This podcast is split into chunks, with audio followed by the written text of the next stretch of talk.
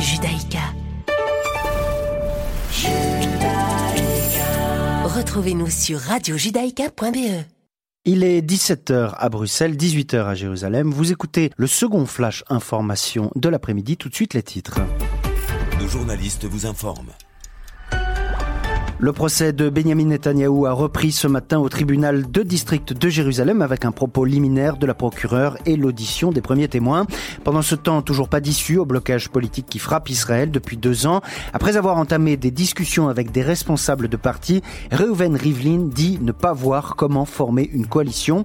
En Jordanie, une quinzaine de personnes ont été arrêtées dans le cadre d'une tentative présumée de déstabilisation du royaume. Le prince héritier est également soupçonné et aujourd'hui, il dit vouloir résister tant que faire se pourra. Et enfin, c'est par la Jordanie justement que Mahmoud Abbas a transité pour se rendre à Berlin. Le président de l'autorité palestinienne s'est rendu aujourd'hui en Allemagne. Voilà, c'est tout pour ce flash. Rendez-vous tout à l'heure à 18h pour l'information complètement traitée. D'ici là, ne manquez pas l'indispensable émission, à savoir Chercher l'erreur. Richard Loeb, Isaac Franco, à vous les studios. Judaïka. Bonjour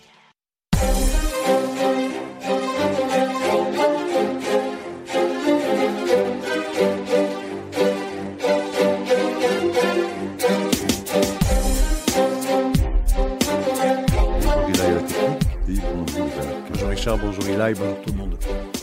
Isaac, nous bien évidemment du dossier Sarah euh, beaucoup de personnes, vous. Je pense que nous allons cadre de l'heure que nous avons à notre disposition. On parlera peut-être aussi au Moyen-Orient de, de deux dossiers, peut-être même de trois, on verra bien. Les élections palestiniennes qui euh, se dérouleront dans un mois, enfin pour l'instant elles sont Le programmées. 22 mai, en principe. 22 mai, en principe, si elles ne sont pas annulées d'ici là.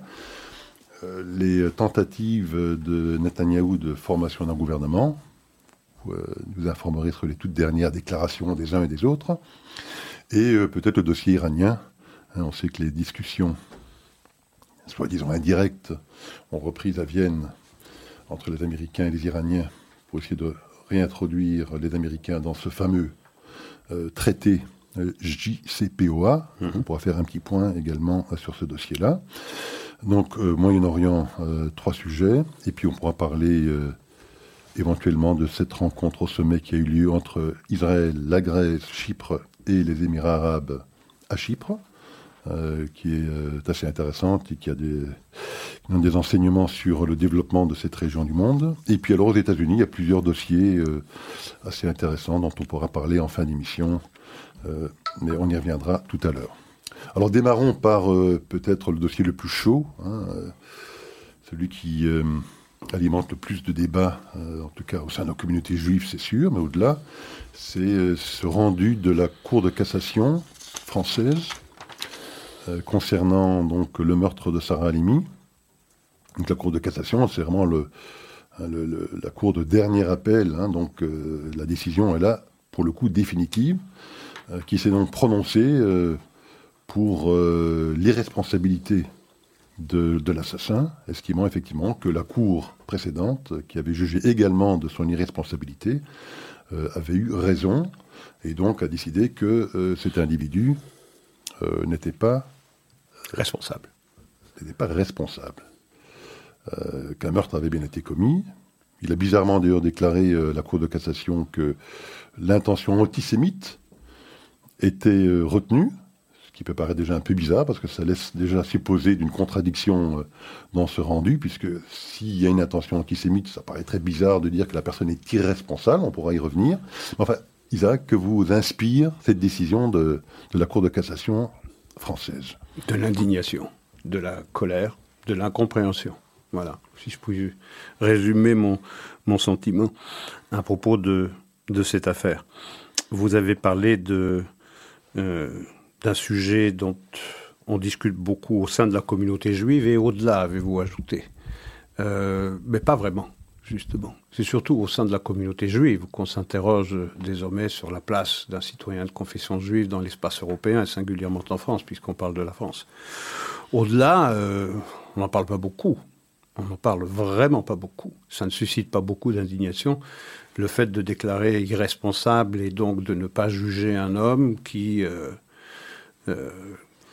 a frappé à la porte d'un appartement voisin de, celle de, celui de la malheureuse Sarah Halimi, et puis franchit le garde-corps du balcon de cet appartement pour se rendre dans l'appartement de Sarah Halimi, et pendant de longues dizaines de minutes la bourrer de coups, l'agonir d'injures, lui défoncer tous les os du visage, lui crier euh, à la figure euh, Allah Akbar, c'est-à-dire euh, Allah est le plus grand, j'ai tué le, le, Satan, le shaitan, et puis la balancer par, par-delà le, le garde-corps, trois étages plus bas où elle s'est écrasée, et donc il l'a il l'a jetée par le balcon alors qu'elle est encore vivante, alors qu'elle respire. Et lorsque les policiers interviendront, euh, il déclarera c'est un suicide, c'est un suicide. Donc il a suffisamment de conscience pour s'innocenter et dire qu'il n'est pas responsable de ce qui vient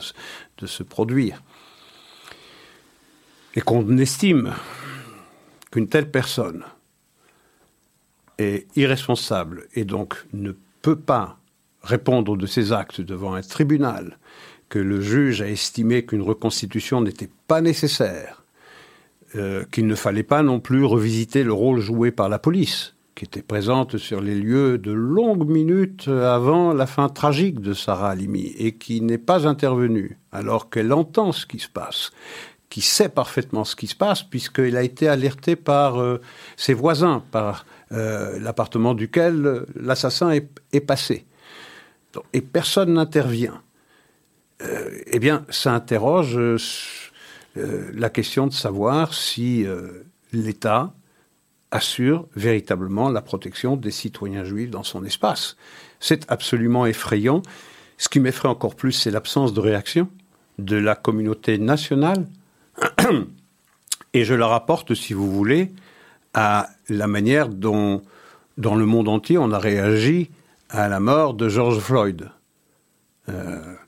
Là, c'est un déchaînement de, violence euh, à la suite de la mort de George Floyd aux États-Unis. Et puis, euh, tout le monde, le monde entier, en Occident en tout cas, s'est agenouillé pour euh, demander pardon pour la mort de ce George Floyd. Ici, rien du tout. On n'a pas réagi la communauté nationale est étrangement silencieuse, comme si c'était normal de pouvoir assassiner d'une façon aussi abjecte une femme sans défense et de considérer que cet homme, parce que des experts ont jugé à 6 contre 7, que son jugement avait été aboli et donc il ne savait pas du tout ce qu'il faisait, alors qu'on sait que cet individu euh, eh a déjà été euh, euh, a déjà été condamné à 22 reprises, mais qu'à aucune de ces 22 reprises précédentes, on n'a trouvé une quelconque altération de son jugement ou abolition de son jugement, il se trouve que là, il s'est trouvé un seul des experts pour estimer qu'il n'y avait pas eu abolition du jugement, mais altération du jugement. Alors, cette, euh, le curseur est extrêmement euh, euh, fragile entre altération et abolition. Où est-ce qu'on le met? Quand est-ce qu'on passe de l'altération à l'abolition? C'est extrêmement subjectif, ça. C'est une question subjective.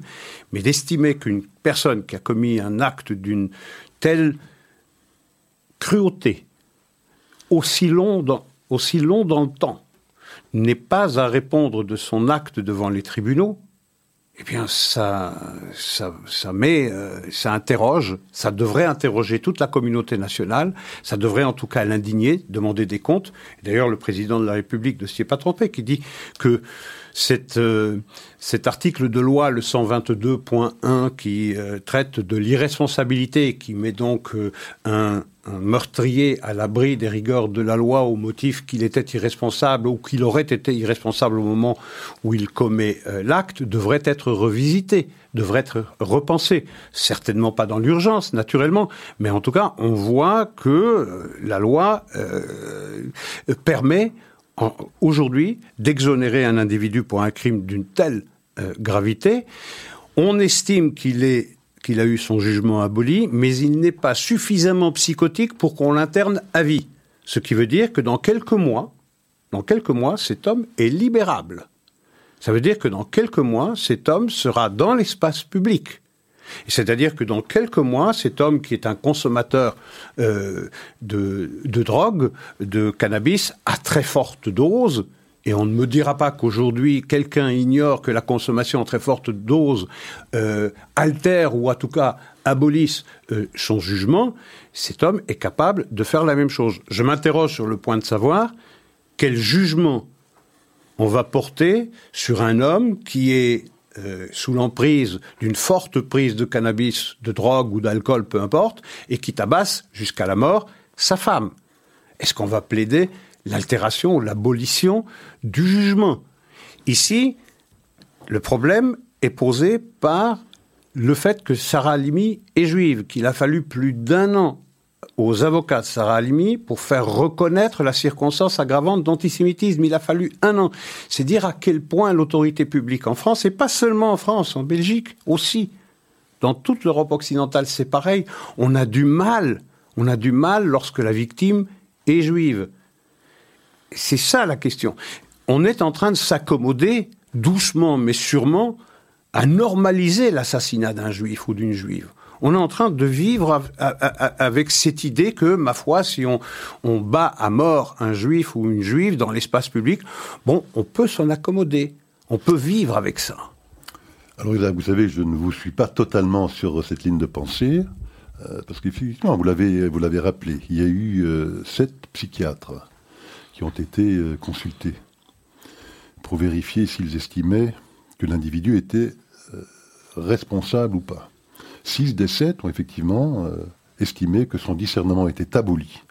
L'un des sept, d'ailleurs pas le moindre des sept, c'est Zagoury, un des, pontes de la psychiatrie française, a estimé lui que son jugement, son discernement n'était qu'altéré, ce qui le rend responsable. Le rendrait toujours responsable et donc jugeable, si je puis dire. Mais enfin, euh, il y en a quand même six sur sept euh, psychiatres qui ont estimé que cet individu n'était pas responsable. L'irresponsabilité est reconnue dans tous les droits, dans tous les droits euh, de sociétés développées, occidentales, démocratiques. Cette notion d'irresponsabilité existe. Euh, alors je sais que, euh, enfin, je ne suis pas un expert, je ne suis pas un psychiatre, et donc comment est-ce qu'un expert détermine la subtile différence qu'il peut y avoir entre altéré et aboli? J'avoue ne pas le savoir. Mais en attendant, cette notion existe dans le droit, euh, des experts sont consultés pour se prononcer sur ce sujet.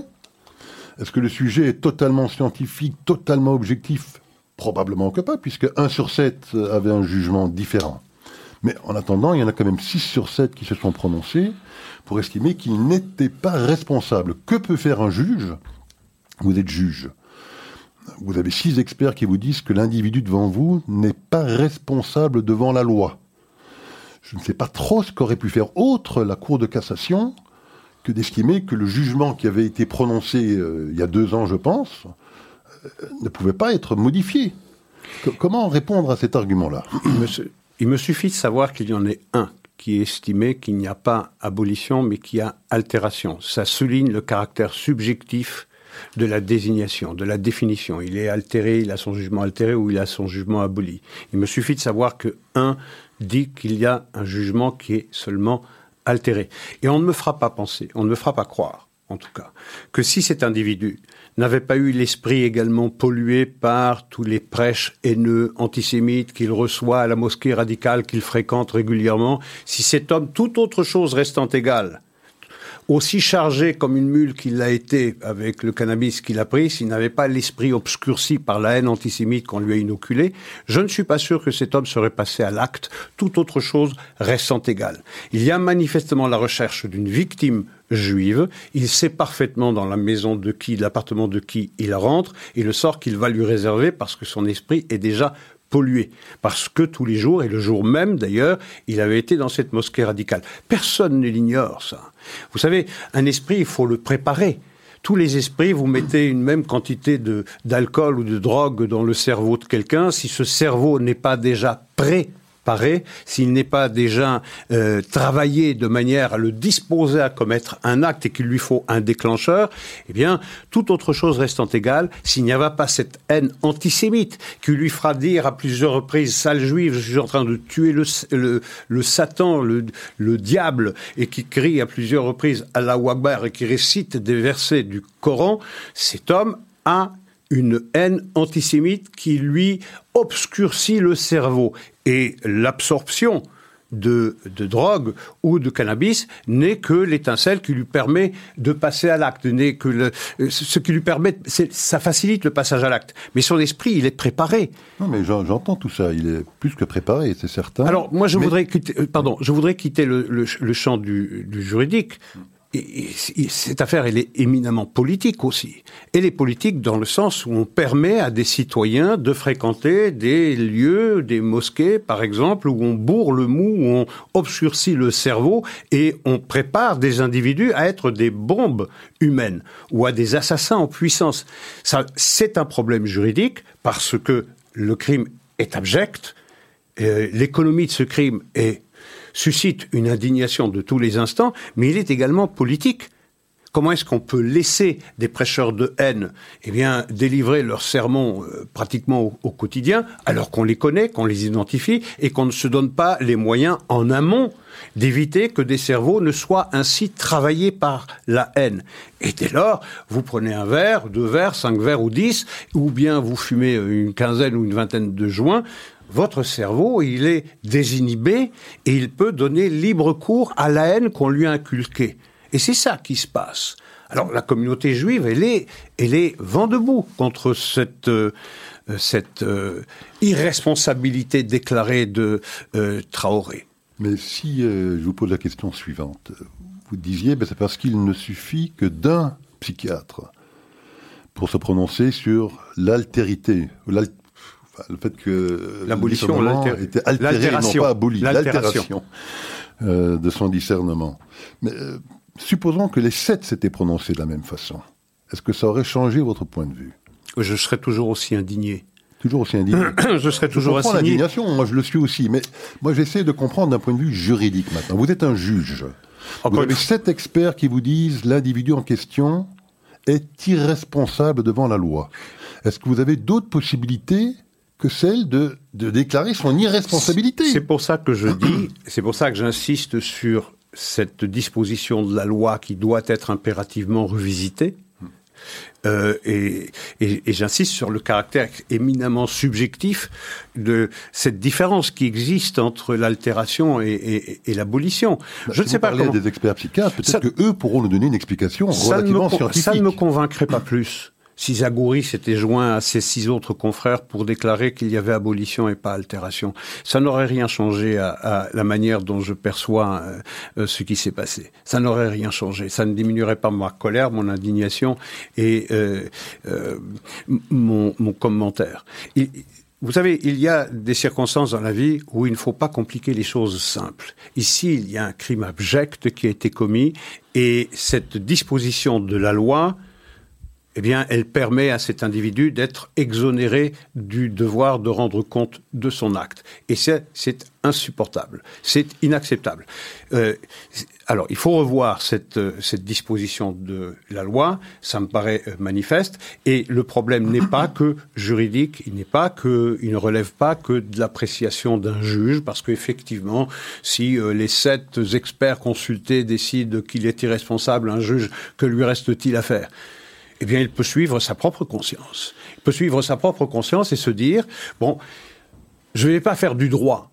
Je vais essayer de rendre justice. Parce qu'il y a une différence entre le droit et la justice. Tous ces gens-là ont fait du droit. Mais on n'a pas fait de la justice. Ici, on a littéralement, le temps est venu de la légitime défense. Pas de la légitime défense, de la légitime défense. On vient de légitimer l'être qui est totalement défoncé et qui va pouvoir, parce qu'il est sous l'emprise de l'alcool ou de la drogue, commettre le pire des actes et compter sur le jugement éminemment subjectif d'experts qui vont dire bah son jugement il était aboli.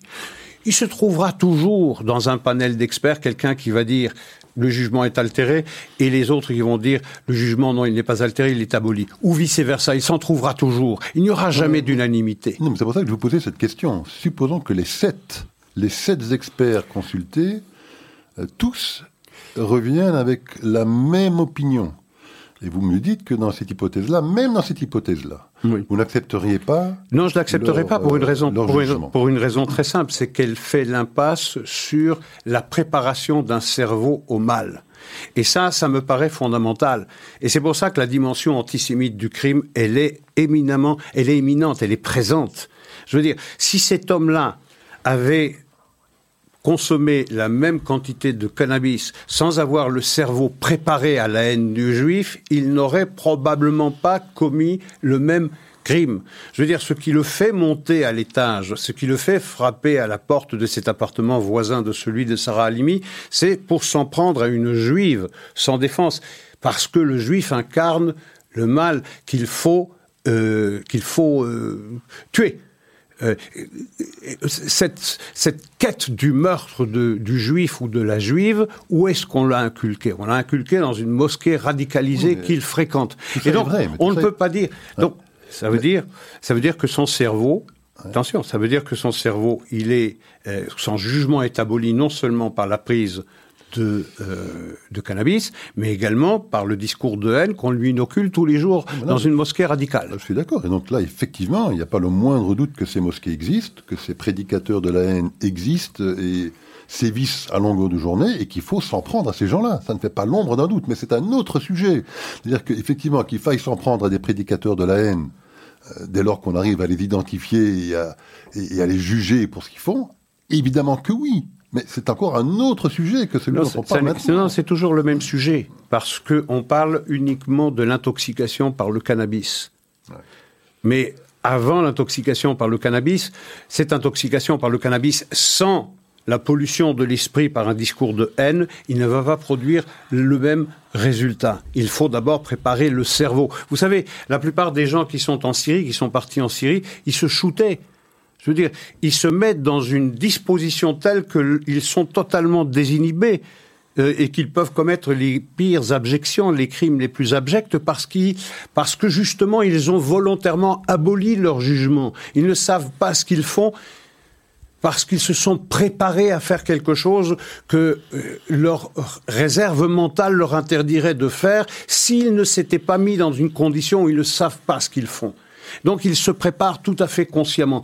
Qui dit que Traoré ne s'est pas mis volontairement dans une disposition où il va se désinhiber, où il va abolir ou altérer son jugement pour commettre son acte? Ok, mais là, impossible à savoir. c'est ce que je dis. Donc, on n'a oui. fait que du droit. Oui. On n'a pas rendu justice. Et cette femme, on n'a fait que du droit. On a suivi l'article 122.1, Oui. qui est mal torché, qui est mal Ah, fichu. il est peut-être mal torché. Ah, Ok, d'accord. Donc on a Alors, il fait ne faut du pas droit. s'étonner, mais ce que je dis simplement, il ne faut pas s'étonner du rendu de la Mais je Cour ne de cassation. pas. Je ne m'étonne pas de ce. Il suffisait de lire la loi parce- française. C'est Il pas parce que je ne m'en lire étonne- L'article 122 pour ne pas s'attendre à ce que la Cour de cassation. C'est pas parce que je ne m'en étonne pas que je ne jugement que celui qu'il a rendu. C'est pas parce que je ne m'en étonne pas que cela m'indigne moins. J'ai lu le 122.1, il est mal fichu, et donc c'est pour ça que je dis on n'a fait que du droit et on s'est reposé sur un article mal torché. Donc on n'a fait que du droit et on n'a pas rendu justice. C'est ça que je suis en train de dire. On s'est appuyé sur une disposition de la loi qui est inique, qui ne tient pas la route. Et donc on a... Isaac, Isaac, vous avez dit, il ne faut pas faire simple. Il ne faut pas faire compliqué lorsque c'est simple. Vous voyez, on en débat depuis 20 minutes. On va devoir passer à d'autres sujets, mais ce n'est pas si simple que ça. Et c'est comme Floyd. C'est comme Floyd. Non, non, non, Parce c'est- que le, monde entier est persuadé que euh, Chauvin, le, le, le policier en question, qui, euh, qui est incriminé dans cette affaire, qui, qui, qui, qui- qui a été jugé, on verra quel sera le, le verdict dans ce, dans ce procès dans quelques jours.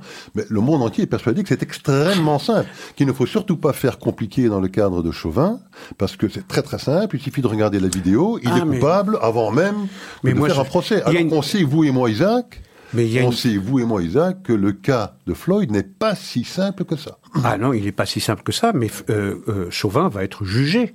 Moi, je ne préjuge. jugé, ouais.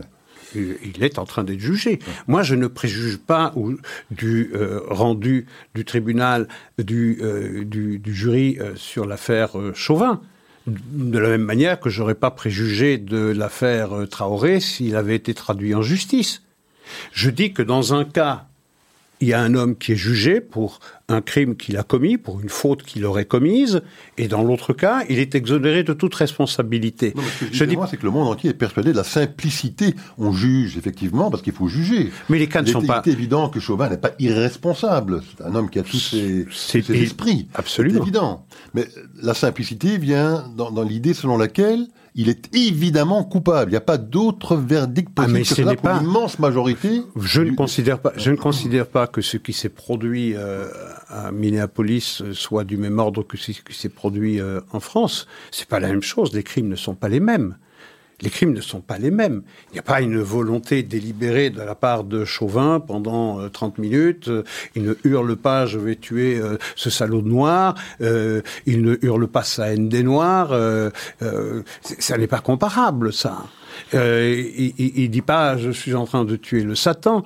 Ça n'a rien à voir.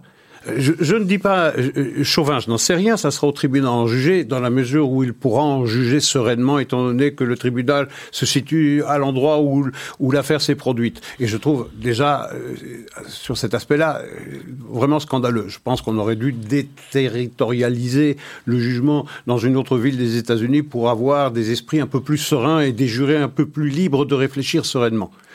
Mais en tout cas, il sera jugé, Chauvin, et c'est bien qu'il soit jugé, et qu'on entende l'accusation et qu'on entende la défense. Ici, on n'entendra rien. On fera le procès de personne. Euh, c- Cette malheureuse, elle a été défenestrée, elle a été assassinée, torturée, et- et personne n'est responsable. C'est la faute à pas de chance. Le type, il avait son jugement aboli, et personne ne devra rendre des comptes. Pas même la police qui est là. Et Non, qui me que dit vous que, dites. et qui me J'entends. dit qu'on ne veut pas juger cette affaire-là pour ne pas faire également le procès de la police qui est resté là de longues minutes à assister à l'agonie de cette malheureuse. Isaac, moi je continue de penser que les deux cas ne sont pas simples. Moi je ne me suis pas fait une opinion définitive, hein, ni sur l'un ni sur l'autre, mais je pense que les deux ne sont pas simples. Mais le temps passe, il est 17h26, je suggère que nous passions, parce qu'il est passionné ce sujet-là, on pourrait Oui. passer deux heures dessus, je suggère que nous passions à un deuxième sujet. À moins que vous fassiez Non, une non, non, dernière je- intervention. Non, non, non, ça, ça me va très bien Bon. de passer à un autre sujet. Je, je dis, ce n'est pas parce qu'on en a parlé pendant 20 ou 25 minutes que l'affaire est plus compliquée qu'il n'y paraît. Elle est plus simple qu'elle n'y paraît. Maintenant, je sais que les esprits, euh, euh, certes, on, on est parfois disposé à compliquer les choses pour trouver. Euh, euh, euh, il faut pas compliquer des choses simples. Ici, c'est simple. Il y a eu un meurtre abject, un assassinat abject d'un homme qui avait qui s'est rendu dans un endroit où il savait qu'on allait, qu'on allait lui polluer l'esprit. Et il s'est chargé comme une mule avec une drogue qui lui a permis de passer à l'acte parce qu'il était dans ces conditions totalement désinhibé. Que cet homme puisse échapper aux rigueurs de la loi, eh bien, me remplit d'indignation et de colère, oui. Isaac, passons à un deuxième dossier. Ouais, allons-y. Allons au Moyen-Orient, euh, et parlons peut-être rapidement des élections palestiniennes. Oui, Euh, on sait qu'elles sont normalement programmées pour le 22 mai. oui. Euh, bon, je dis normalement parce qu'il n'est pas du tout impossible qu'elles soient, comme à de nombreuses reprises dans le passé, annulées avant cette date du 22 mai. On sait d'ailleurs que les Américains ont euh, laissé passer un message à Abbas lui faisant comprendre qu'il ne verrait peut-être pas d'un très mauvais œil euh, l'annulation de ces élections. Pourquoi? Bah Parce qu'évidemment tout le monde craint une victoire du Hamas. Tout le monde craint une victoire du Hamas, d'autant plus que le, le Fatah, euh, il va en ordre très très dispersé. Euh, Puisqu'il y a en tout, je pense, 36 listes qui ont été déposées. Je crois qu'au sein du, euh, du Fatah, il y en a peut-être une dizaine, je pense, ou une dizaine de, de mouvances au sein du Fatah qui présentent des listes, dont celle de Barghouti. C'est pas lui qui se présente, mais enfin qui a le soutien de Barghouti, une qui a le soutien de Darlan, et d'autres que euh, je ne connais pas la totalité de ces listes, mais en tout cas, ils y vont en ordre très très dispersé, et donc euh, ça ne fait qu'augmenter le risque évidemment que ce soit le Hamas à nouveau, euh, que je dis à nouveau parce que effectivement dans la dernière élection qui date d'il y a 15-16 ans, c'était le Hamas qui l'avait emporté. Euh, donc ça ne fait qu'augmenter le risque de voir le Hamas qui lui pour le coup, il va d'une manière très disciplinée, euh, de voir le Hamas remporter ces élections, ce qui rendrait évidemment la situation extrêmement compliquée pour les Américains, pour les Européens, qui évidemment considèrent le Hamas comme une organisation terroriste. Oui, c'est sûr. C'est sûr que euh, on est le 19 avril, les élections c'est le 22 mai, c'est-à-dire dans un peu plus de quatre semaines. Effectivement, si toutes les choses restent dans la situation présente, vous allez avoir le Fatah qui va en ordre dispersé, au moins trois listes importantes, au moins trois listes importantes, alors que le Hamas, lui, c'est monolithique, il y va euh, comme un seul homme. Et donc, il y a toutes les chances ou tous les risques de voir que euh, le résultat de l'élection va être tout à fait semblable, sinon pire encore, que celui de 2006. On rappellera que 2006, eh bien, il y avait une large majorité du Hamas au Conseil législatif palestinien. Donc le risque existe effectivement que cette euh, fragmentation euh, au sein de l'autorité palestinienne, en particulier en Judée-Samarie, face à un Hamas qui, lui, va à la, consultation électorale comme un seul homme, eh bien, le Hamas en sorte largement vainqueur. Donc, c'est un vrai problème parce que, après, il faudra avoir un gouvernement qui comptera euh, des membres du Hamas dans ses membres que vont faire les chancelleries occidentales face à un gouvernement où il y a des membres d'une organisation euh, terroriste. Est-ce que ça voudra dire qu'on cessera toute, euh, euh, pour parler avec les Palestiniens parce qu'on ne parle pas avec une organisation terroriste, ou bien on sera amené à, à cachériser cette organisation terroriste et à dire bah, Vox Populi, le peuple a décidé, donc il faut bien parler avec le Hamas, même si on considère qu'il a des méthodes répréhensibles. Et donc on va, on va lui délivrer un certificat de fréquentabilité. C'est ça le problème. Et donc ça va faire reculer d'autant la cause palestinienne. Euh, le problème, c'est le problème pour Mahmoud Abbas, il est pratiquement insoluble. C'est que il a, euh, il a besoin d'une légitimité pour montrer au nouveau président américain qu'il parle au nom du peuple palestinien, et en même temps, il craint beaucoup euh, de se présenter euh, devant les électeurs palestiniens à la tête d'un mouvement qui va en ordre dispersé. Et donc, le résultat euh, lui serait fortement défavorable. Donc, c'est un vrai problème, et c'est la raison pour laquelle, plus on se rapproche de la date de l'élection, plus nombreuses sont les voix insistantes auprès de Mahmoud Abbas pour qu'il dénonce ces élections, pour qu'il les reporte. Les prétextes ne manqueraient pas, hein, il suffit de... Surtout le Covid. Ce sera le merveilleux prétexte. Voilà, c'est un des deux prétextes que j'allais avancer. le Covid. Le deuxième, eh bien, les Israéliens ne permettent pas que les Palestiniens votent dans les quartiers orientaux de Jérusalem, ce qu'ils appellent très erronément Jérusalem-Est. Eh bien, euh, sans, euh, sans que cette condition soit remplie, eh bien, il n'y aura pas d'élection parce qu'il est impensable que les Palestiniens ne puissent pas voter dans leur capitale. Donc, les excuses ne manquent pas, les prétextes ne manquent pas pour reporter, enfin, s'inédier, ce qui veut dire annuler les élections. Donc, on va analyser ça chaque semaine qui passe, mais c'est certain que je garantirai pas que ces élections du 22 mai prochain auront bien lieu. Alors, ce qui nous permet maintenant de parler, non pas des élections israéliennes, quoique ils seront peut-être obligés d'annoncer une cinquième élection dans quelques semaines, mais en tout cas, on peut parler un petit peu de, des tout derniers développements, des toutes dernières déclarations des uns et des autres, euh, pour euh, ce qui concerne euh, la tentative de Netanyahou de formation d'un gouvernement. on apprend, je crois hier ou aujourd'hui peut-être, une nouvelle idée qui apparaît. Elle me paraît un petit peu saugrenue, mais je voudrais avoir votre opinion sur le sujet, qui permettrait peut-être d'éviter des cinquièmes élections législatives, si je, si, si je comprends bien. Ce serait une élection un peu comme en France ou aux États-Unis, une élection présidentielle, sauf que ce serait pour le Premier ministre. On ferait une élection uniquement pour ce poste-là, et puis après, ben, celui qui l'emporterait, probablement Netanyahou, j'imagine, euh, ben, serait lui, évidemment, désigné comme tel, mais serait toujours chargé de former un gouvernement. Mais je dis saugrenu parce que j'ai du mal à comprendre comment euh, ce dispositif-là débloquerait la situation actuelle. Oui, et puis ce serait changer les règles au milieu du jeu. C'est comme si vous êtes dans un match de football et puis à la mi-temps, on va changer les règles du jeu, on va jouer avec un ballon ovale plutôt qu'un ballon rond. Commencer la consultation électorale avec des règles, il faut les respecter. Je pense que c'est plus une distraction qu'autre chose. Et ça souligne combien il est difficile pour Netanyahu de former cette coalition et donc le gouvernement qui s'en suivrait. Parce qu'effectivement, on est dans on est dans une impasse. Netanyahu a réussi à obtenir euh, l'accord de Naftali Bennett pour qu'il le rejoigne. Il avait 52 recommandations. Avec les 7 de Naftali Bennett, ça lui en fait 59. On est toujours en dessous du seuil de 61. Il essaye de convaincre ses partenaires de coalition d'ajouter euh, RAM, les quatre voix de RAM qui lui permettraient de passer à 63. Mais euh, on entend Smodrich euh, crier sur tous les toits qu'il n'en est pas question et, et que s'il prenait au Premier ministre d'inclure RAM, eh bien lui, n'en ferait pas partie. Donc ce qu'il gagnerait avec quatre, il le perdrait avec les sept du Parti national religieux et donc Netanyahu ne serait pas plus avancé. Euh, donc, Smotrich se, montre extrêmement cohérent. Hein. Il se montre très cohérent. C'est même le seul qui n'envisage pas, et qui le dit très clairement, et qui le crie sur tous les toits, qui n'envisage pas une alliance politique avec euh, Ram, c'est-à-dire avec un parti antisioniste qui considère qu'Israël est un, parti pays d'occupation et un pays d'apartheid. Parce que euh, tout le reste du paysage politique israélien semble être disposé à, euh, à, conclure un accord de coalition avec Ram, qu'il s'agisse de Netanyahou qui cherche à convaincre ses partenaires, les religieux semblent prêts à, euh, à, le suivre, puisque les religieux ont été jusqu'à dire qu'il vaut mieux s'allier avec Ram que s'allier avec les, laïcs euh, du centre ou de, ou de la gauche. Mais euh, Smodrich, pas question de, le convaincre, apparemment.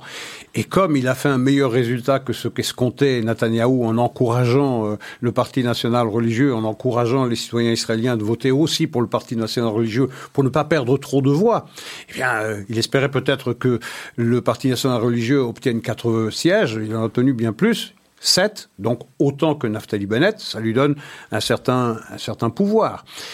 Euh, il est peut-être le seul dans le paysage politique israélien à dire pas question, moi je ne m'allie pas avec Ram, parce que Netanyahou semble être disposé, Yair Lapid semble l'être également.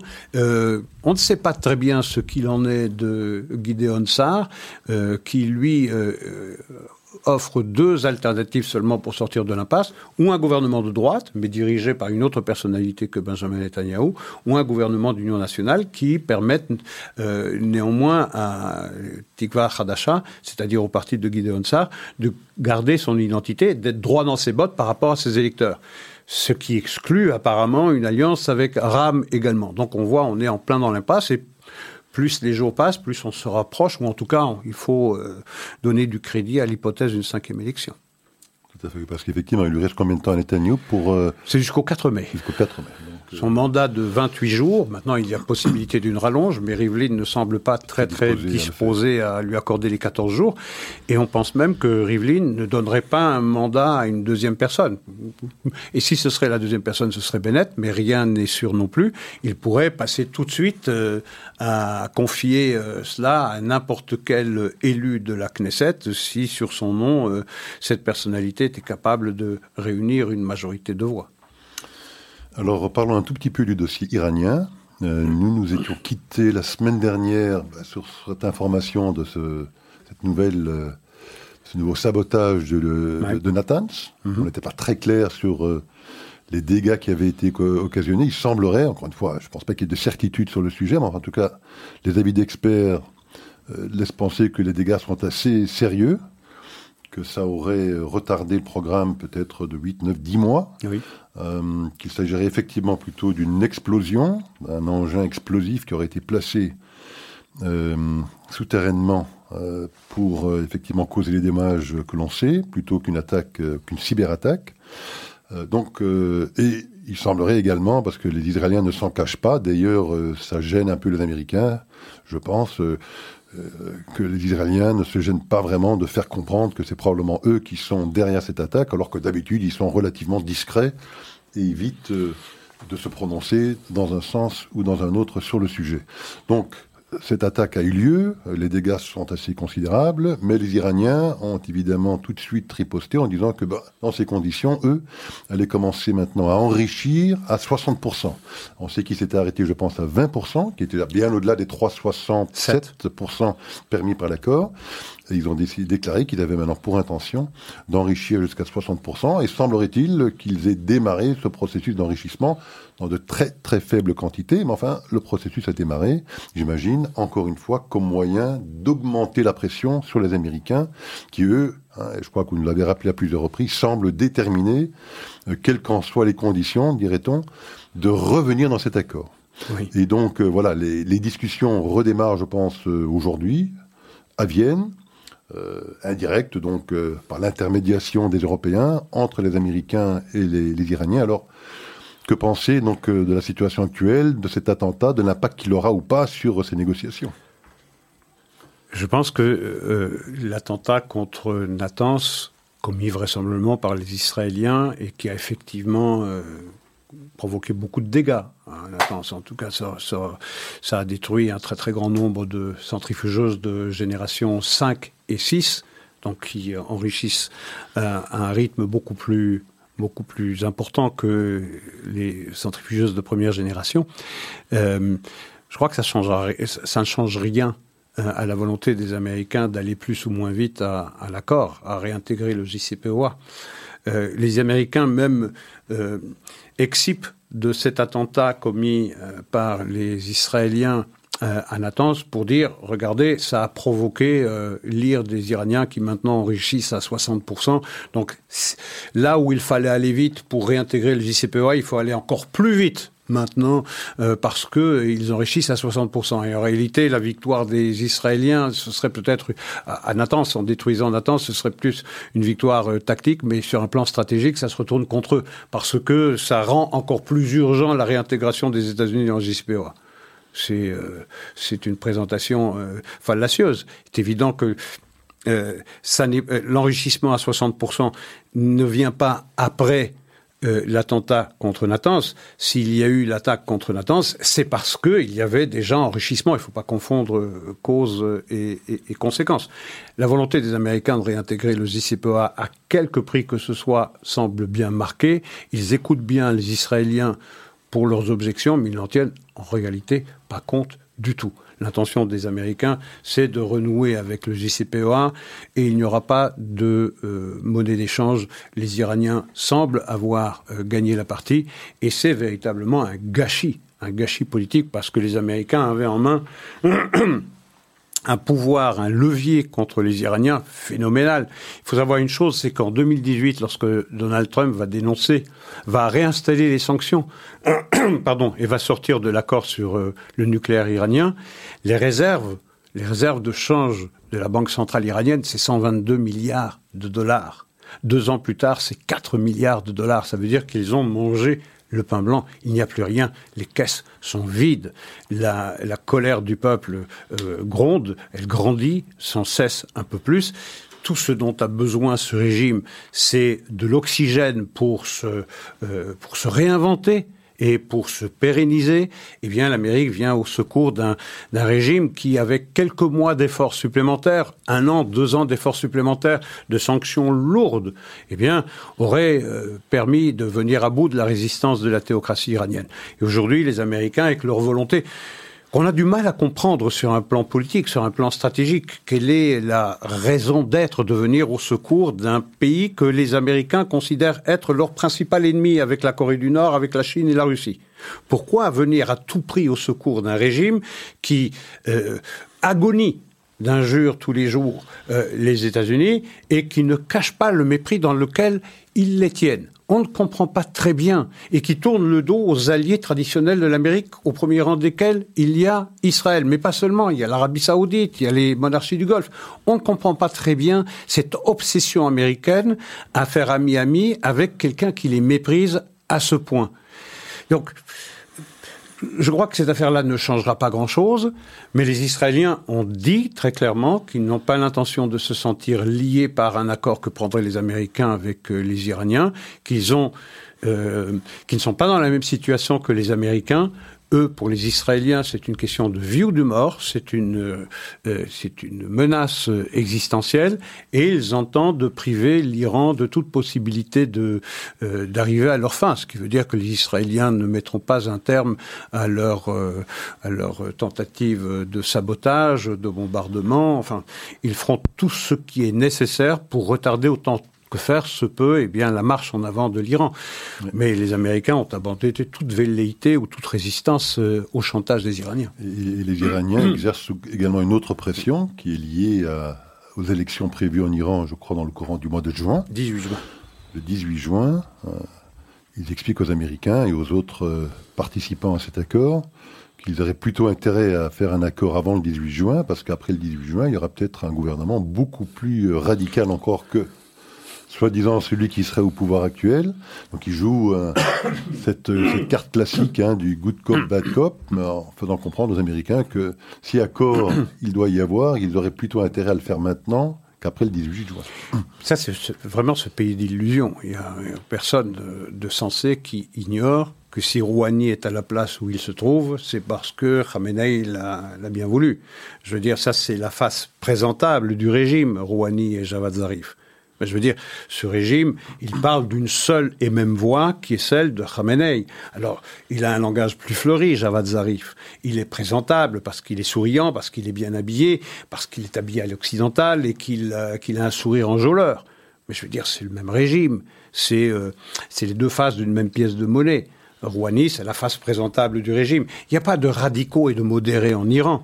Il y a des radicaux et des un peu plus radicaux encore. Ils sont tous aussi radicaux et ils se servent de cette fiction exactement comme le Hezbollah prétend qu'il a une aile politique et une aile militaire, comme le Hamas prétend qu'il a une aile militaire et une aile politique. C'est la même chose. Rouhani et Khamenei, même combat. Et qui, quelle que soit la personne qui va sortir comme vainqueur de l'élection du 18 euh, euh, juin prochain, il aura l'aval de, de Khamenei. Ce sera un homme de Khamenei qui aura été accepté par toutes les instances qui prévoient qu'une personne euh, euh, à la tête de la théocratie, eh bien, il, euh, il doit être fidèle à l'esprit de la révolution islamique. Alors, Isaac, terminons notre émission avec les États-Unis. Oui. il y a plusieurs sujets là, et on en a parlé à de nombreuses reprises ici.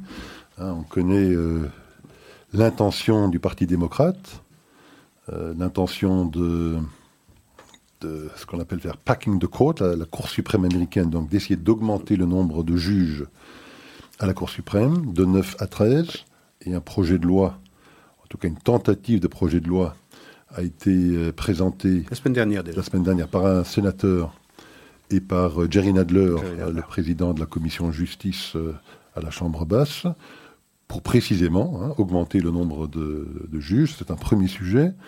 Euh, dans la même veine, ils veulent également essayer d'augmenter le nombre d'États euh, de son candidat. Mais le premier qui sera euh, soumis au vote, c'est celui de Washington, D.C. Donc un projet de loi, je crois, sera présenté cette semaine. Demain. Demain. au vote. Au vote de la Chambre basse pour savoir si effectivement on estime que Washington, D.C devrait être considéré comme un État. C'est une, une, ville, évidemment, Washington, D.C., euh, qui a environ 6 ou 700 000 habitants. Euh, et on sait très bien que 90% démocrates. Voilà, donc ce sont deux sénateurs en plus, bien évidemment, qui tomberaient dans l'escarcelle du Parti démocrate. Donc on comprend bien évidemment l'intention euh, des démocrates dans, dans cette visée-là. Alors voilà, Isaac, deux développements qui, vont, qui abondent dans le sens qu'on avait dénoncé depuis quelques semaines. Euh, voilà, est-ce qu'ils vont arriver à leur fin ou pas? Alors, pour ce qui est de la Cour suprême, effectivement, il y a une résolution qui a été déposée, mais euh, Nancy Pelosi, la présidente de la Chambre basse, refuse de l'inscrire à l'agenda parce que la commission, il y a une commission qui a été mise en place par euh, le président Biden pour étudier la question commission qui doit rendre euh, ses conclusions dans les six mois, c'est-à-dire au mois de octobre-novembre.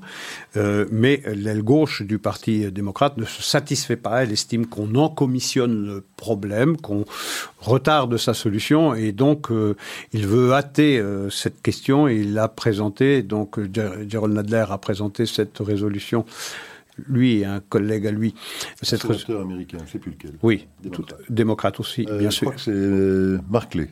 Ed Markley. C'est possible. C'est possible. Ils ont présenté donc cette résolution. Je dis ça pourquoi? Parce que c'est le même qui, en 2016, se tenait au même endroit pour expliquer qu'il ne fallait surtout pas qu'il y ait plus de neuf sénateurs, plus de neuf juges à la Cour suprême. Exactement le même personnage qui, il y a quatre ans, au même endroit, lorsqu'ils ont fait leur déclaration avec Jerry Nadler, déclarait exactement l'inverse. Vous connaissez la formule veritas filia temporis.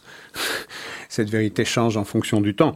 Mais donc, en tout cas, il y en a certains, en particulier à la gauche du Parti démocrate, qui veulent euh, hâter cet euh, élargissement, enfin, c- c- cet ajout de l'un ou l'autre État pour renforcer la majorité démocrate à la Chambre haute, au Sénat. On sait qu'on est à 50-50 avec euh, la vice-présidente qui euh, fait pencher la balance en faveur des démocrates.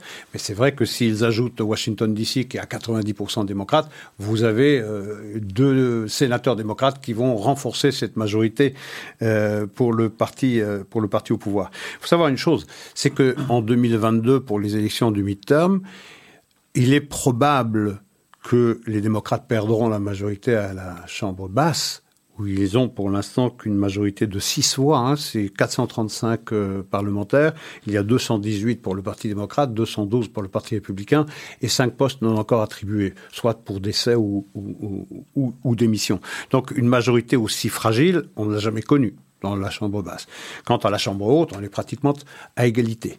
Les démocrates pensent qu'ils vont perdre euh, la Chambre basse en 2022, mais pour la Chambre haute, ils pensent même euh, renforcer euh, leur, euh, la main qu'ils ont déjà sur le Sénat, parce que sur les 34 sénateurs qui remettront leur mandat en jeu, il y en a une majorité, sur les 34, il y a une majorité assez forte de, je crois que c'est 22, euh, qui sont des républicains. Et donc, euh, il y a plus de chances d'avoir des pertes côté républicain que côté démocrate. Donc, on pourra avoir euh, un congrès qui euh, sera pour parti républicain dans la Chambre des représentants et parti démocrate au Sénat. Donc, il faut hâter les choses. Pour les démocrates, il faut hâter. Il n'y a pas de temps à perdre. Ils savent que dans la Chambre basse, ils en ont encore pour un an, un an et demi maximum, jusqu'au novembre 2022. On y sera très rapidement.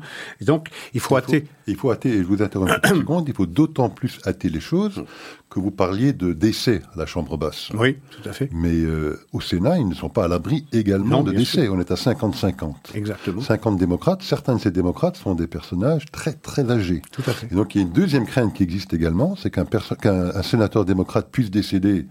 On ne le souhaite évidemment pas, mais ça pourrait se produire dans les semaines ou les mois qui viennent. Et la règle aux États-Unis, c'est que l'État dans lequel se trouve ce, ce sénateur, eh ben, c'est le gouverneur de l'État qui trouve, qui décide Et là, il y a de un son risque. remplacement. Il y a un gros risque que le gouverneur de l'État Soit républicain. soit républicain. donc il y a ce risque-là également qui, les pousse à se hâter dans leur. Oui, oui, tout à fait. leur- Donc c'est, encore une fois, le facteur temps est un facteur politique extrêmement important et donc il pousse à la roue pour euh, faire reconnaître Washington DC comme, euh, euh, comme, euh, comme État. Euh, 51e, euh, 51e État. Le programme des démocrates est très clair. Il a été annoncé par tout le monde. Il a été annoncé par Obama lorsqu'il avait été élu en 2008, par euh, Biden lors- dans les débats avec euh, Donald Trump, par Chuck Schumer, le patron des sénateurs euh, démocrates, on va changer profondément l'Amérique. Qu'est-ce que ça veut dire au-delà des mots? Ça veut dire élargir la Cour, puisque pour l'instant, eh les démocrates n'ont pas la main, c'est 6 contre 3, ou 5 contre 4, si vous voulez. En en ajoutant 4 qui vont être des progressistes, eh bien, vous avez une large majorité euh, progressiste à la Cour suprême. C'est donc élargir tout pack de court, comme on dit. C'est également ajouter des États. De là, cette résolution qui a été déposée. Et puis également supprimer le collège électoral. Supprimer le collège électoral, c'est donc changer complètement la vie politique américaine pour pérenniser euh, la présence du Parti démocrate aux commandes, au levier de commande. Alors, on sait qu'au 19e siècle, il y a eu une guerre de sécession. Oui. Euh, Des États, essen- essentiellement des États du Sud, euh, voulaient se séparer de la Fédération américaine. Ça peut paraître peut-être saugrenu comme question, mais est-ce qu'il n'y a pas un risque aussi là? Moi, j'écoute pas mal maintenant de, de politiciens au Texas. Le Texas est un État qui est rentré dans l'Union, je crois, euh, aux alentours de 1845-1850, après les guerres entre les Amériques et, le Mexique. Oui. Euh, et euh, quand on entend certains responsables du Texas, on sent un agacement de plus en plus euh, évident chez, chez ces politiciens. Ils ont vraiment la sensation, avec le, problème migratoire qui les touche de plein front, avec ces tentatives de pacte de côte, avec le fait que le, fameux package là de 2000 milliards de dollars, ben, une grosse partie de ce package sert en fait à refinancer des États démocrates qui sont gérés de manière désastreuse, avec cette tentative d'augmenter le nombre de sénateurs démocrates, euh, on sent que petit à petit, poindre chez eux cette sensation de ne plus se reconnaître dans cet État fédéral. Est-ce que ce risque qui aujourd'hui, je pense, est très lointain, mais est-ce qu'il ne pourrait pas renaître quelque part? Non, il n'est pas très lointain. Il n'est pas très lointain, il est, très présent le personnel politique et dans les électeurs républicains en particulier. J'estime qu'on est en train de changer l'âme de l'Amérique, l'esprit de l'Amérique, sa construction politique sous leurs yeux. Ils sont en train d'assister, euh, impuissants, à une volonté affichée d'ailleurs des démocrates de changer la réalité politique américaine et d'installer pour toujours le parti, euh, le parti démocrate au pouvoir. Parce que, avec ces changements qu'on indique, si on supprime le collège électoral, et que c'est donc le vote populaire, la majorité simple qui l'emporte, bah, je veux dire, les petits États, les États peu peuplés n'ont pratiquement plus rien à dire dans la vie politique américaine, puisque c'est les côtes ouest et est qui décideront de l'avenir politique des États-Unis. Or, les pères fondateurs aux États-Unis, ils ont fait les choses de manière à ce que, eh bien, un habitant du Wyoming, sa voix soit aussi entendue qu'un habitant de, Californie ou un habitant de New York ou du New Jersey. C'était pour cela qu'il y a autant de sénateurs du Wyoming, deux, que de sénateurs de Californie, deux également. Euh, c'est cette construction politique que les démocrates veulent changer. Et euh, ça, effectivement, ça donnerait aux États-Unis une, une, image politique totalement différente, totalement changée par rapport à celle que l'on connaît. Parce qu'on oublie quelque part qu'il s'agit effectivement d'une fédération. Absolument. Ce sont des États indépendants qui ont décidé au travers d'un vote dans le propre État de s'unir et de rejoindre une union. Alors je ne sais pas si dans la Constitution américaine, il est possible de juridiquement sortir de l'union. Ça, j'avoue ne pas le savoir. Il faudra peut-être le vérifier. Faire sécession. Faire sécession. Je ne sais pas si c'est légalement possible. Mais vous savez, ça ouvre. je ne sais pas si c'est possible. Mm. On n'empêchera pas quelqu'un de faire sécession s'il a envie de le faire, même si c'est anticonstitutionnel. Mais en tout cas, il y a d'autres méthodes. Hein. Vous savez, si on ajoute, euh, si on ajoute Washington D.C., euh, pourquoi est-ce que les pourquoi est-ce que les républicains ne décideraient pas dans chaque État rouge, eh bien, de se séparer en deux? On aurait par exemple, euh, je ne sais pas moi, le Texas du Nord et le Texas du Sud. Ça ferait deux États du Texas. C'est ce qui s'est passé en Virginie d'ailleurs. C'est ce que j'allais c'est ce que j'allais ajouter avec la Virginie et la Virginie occidentale. On pourrait l'ajouter dans les 30 États où les républicains sont majoritaires et vous auriez alors 60 États. Et on n'arrête pas, ça s'arrête pas là. Hein. Donc, je veux dire, on ouvre la boîte de Pandore littéralement.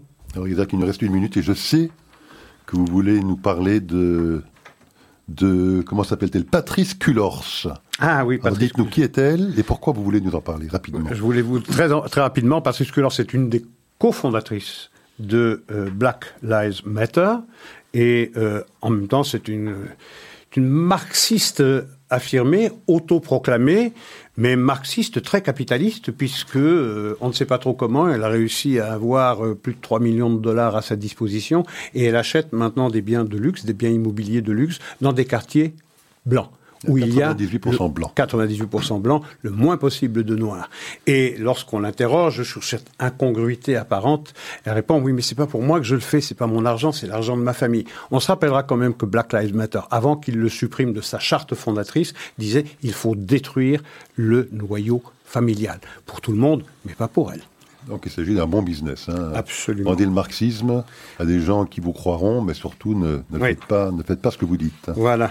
Parfait. Bah, écoutez, sur cette conclusion, Isaac. À la semaine prochaine. À la semaine prochaine et bonsoir à tous nos auditeurs et à toutes nos auditrices. Et restez à l'écoute. Le journal d'Asley maintenant.